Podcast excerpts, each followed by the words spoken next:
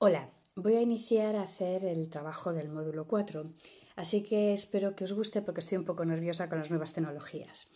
Bien, eh, llevo trabajando en educación 10 años, aunque realmente se puede decir que son 5, ya que mi trayectoria anterior fue trabajar 17 años en la rama sanitaria, concretamente en el área de psiquiatría, y luego aprobé la oposición por educación especial, concretamente por la rama de audición y lenguaje.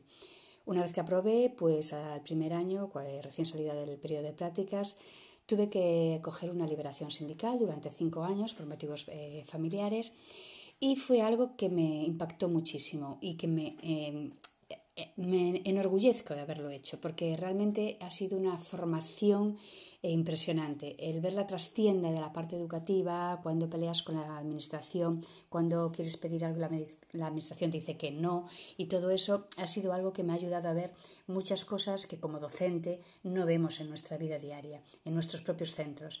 Bien, pues yo después de esto eh, fue cuando ya empecé a trabajar en educación y estuve trabajando en dos o tres institutos por motivo de un concilia y ahora estoy en una plaza de atención preferente con una niña con autismo. Una niña que es fantástica y estoy encantada de mi plaza. Pero claro, ahora es cuando quiero ver en qué consiste la parte de dirección. Quiero un poco investigar en todo ese tema. De ahí que me haya apuntado a este curso.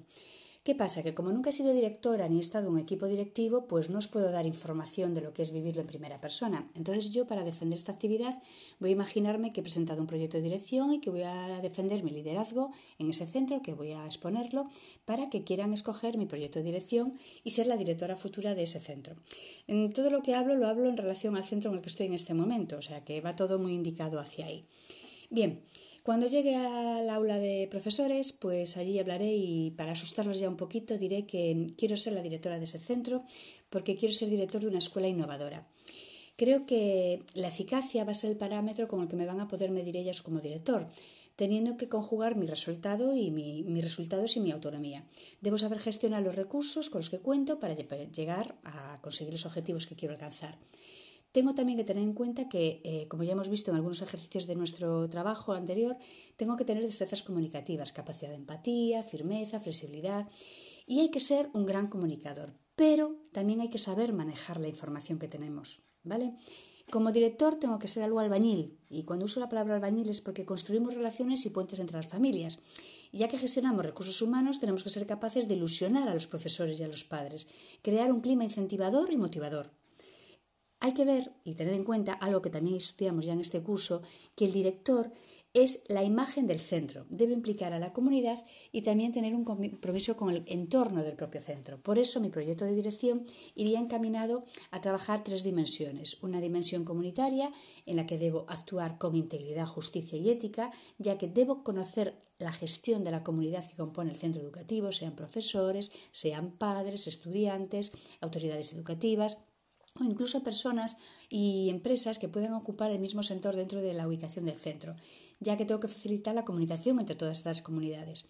Una segunda dimensión que me gustaría tener en cuenta es la instruccional, ya que como director debo sostener un sistema con un modelo pedagógico que respete la comunidad, comunidad por favor, o la cultura interna del centro. Eh, tengo que obtener un buen desarrollo académico de los estudiantes, de los profesores y de los demás miembros de la comunidad. También debo aplicar los principios de organización y de toma de decisiones y tener habilidades en la solución de problemas que aseguren un ambiente efectivo en el aprendizaje. Por último, la tercera dimensión que me gustaría tener en cuenta es la, eh, la, dimensión administrativa. Tengo que hacer un buen manejo de los recursos, tanto tangibles e intangibles que hay en el centro. La administración que debo hacer tiene que permitir que haya un espacio físico dentro del centro seguro y que ah, realmente asegure el ambiente efectivo del aprendizaje, para que así todo sea mm, viable y se pueda llegar a un buen fin. Cuando hablas de director, tienes que tener en cuenta que también tienes que saber gestionar el estrés de la comunidad educativa en la que estás, tener eh, mucha creatividad y ante todo, cosas que ya dije en un principio, motivar a los compañeros con los que trabajo. Tengo que procurar que los profesores se identifiquen con el centro, no con lo que yo propongo, sino con el centro, que quieran trabajar en eso que les propones, generar colaboración y buscar un rumbo de la organización que aporte una visión de futuro para el centro educativo. Eh, quiero estimular el pensamiento y la creación de mis compañeros, persuadir, convencer y seducir para así que haya un buen clima y un buen ambiente y desarrollar una buena relación profesional con otros centros que pueda haber en la zona educativa. Lo que sí no admitiría es que me eligieran como directora de un centro si no tuviera algunas eh, eh, cosas concretas, es decir, si tuviera alguna carencia. Por ejemplo, no puedo confundir autoridad con autoritarismo, no puedo tener un déficit formativo, no puedo tener una falta de compromiso e implicación con lo que voy a hacer. Tengo que tener las habilidades comunicativas necesarias para poder demostrar que hay una buena comunicación. No puedo tener una autonomía que esté mermada. No, puedo tener lo que le llamamos falta de claridad en los objetivos y en los criterios. Tengo que tener muy claro qué es lo que quiero representar y qué quiero conseguir.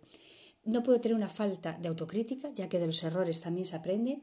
Y tengo que ser capaz de adaptarme. Tengo que, no puedo ser capaz de no adaptarme. Es que si no me adapto a los demás, ¿dónde va la empatía y todo lo que necesitamos dentro del centro?